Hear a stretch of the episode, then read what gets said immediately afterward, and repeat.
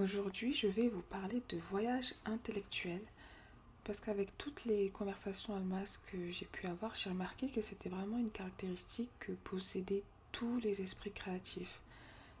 La curiosité, mais la curiosité bienveillante comme ouverture d'esprit, ouverture sur le monde et cette volonté de découvrir des nouvelles cultures.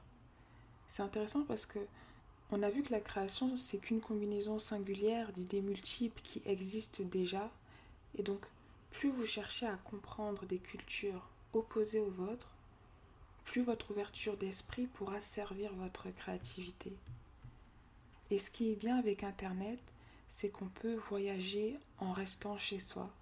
Et là, je vais vous partager un hack si vous manquez de créativité. Prenez une carte du monde et choisissez un pays dont vous ignorez l'existence. Vous pouvez chercher sur Google euh, liste des pays du monde et dès qu'il y a un pays que vous ne connaissez pas, vous retenez ce pays et renseignez-vous sur ce pays, c'est-à-dire cherchez un peu euh, à savoir euh, sa culture, sa langue, les habitants de ce pays, les, les plats principaux de ce pays. Parce que les plus belles choses ne sont pas forcément les plus connues.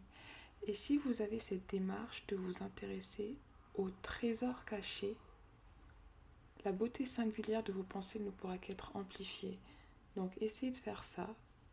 Donc si vous le faites, n'hésitez pas à me partager les pays que vous avez pu découvrir et toutes les belles choses que vous avez pu apprendre, comment elles ont pu servir votre créativité.